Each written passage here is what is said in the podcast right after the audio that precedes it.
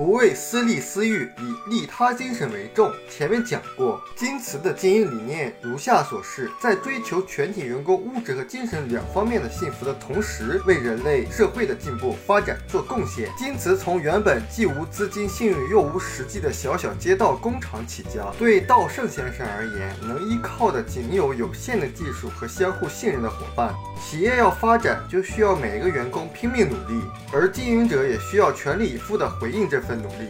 信赖伙伴，不为私利私欲，让员工们为生在这家企业工作感到庆幸。从而成就卓越的企业，正如我们每个人都是人类的一份子一样，企业本身也是社会的一个组成部分。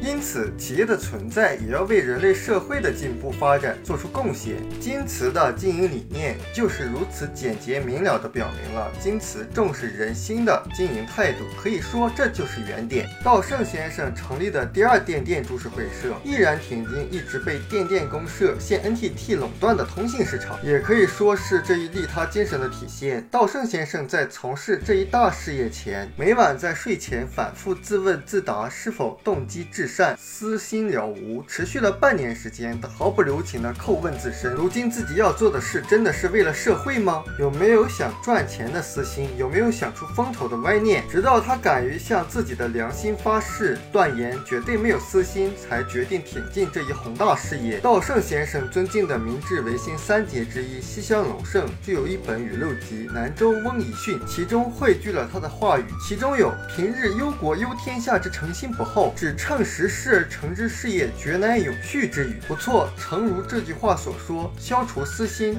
以真挚利他之心为国民、为社会发起的事业，必将持续发展。就像第二电电，尽管它在当时新崛起的通信公公司中条件最为不利，如今却成为 KDDI 这一可与 NTT 比肩的通信企业。如果你是一名已取得了一定成功的经营者，此时更需要保持谦虚的态度。即使这种成功依靠的是自己的才能，也绝不能将这种才能视作私有之物。如果自己被赋予了与众不同的才能，绝不能将它用于私利私欲，而应该用来为企业员工、顾客以至整个社会服务。所以，不能因为过去的成功而骄傲自满，必须更加谦虚，拼命努力，不断积累。或许正因为稻盛先生具备这种谦虚的美德，不为私利私欲，而是以利他的真诚之心不断努力，才有今天京瓷和 KDDI 的成功。为了好好生活，必须好好工作。前面已提到。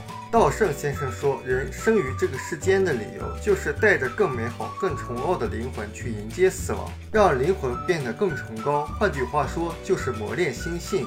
磨练心性，即使对于专门修行的僧人而言，也绝非易事。即使是他们，也需要为之从事非同寻常的修行。对于活在城市红尘中的我们而言，工作就是修行。说的再具体一点，如果说提高心性、磨练灵魂，意味着要好好。”活着，那么要实现这一点，最关键的可以说就是要好好工作。工作并不仅仅是为了追求业绩。业绩固然重要，但在此之前，工作还具有更为重要的意义，那就是通过工作这一方式提升人格品质，完善每个人的内在。人活在尘世间，难免会尝尽酸甜苦辣，认真体味这一切，经历福祸之波的洗涤，拼命努力的活着，直到生命终结的那一天。这个过程本身就是磨练我们灵魂的途径，因为活法不同，一个人的灵魂既可能得到磨练，也可能会出现阴霾。也就是说，一个人如何度过有限的人生，决定了他是心性高级还是悲怯渺小。稻盛先生也不例外。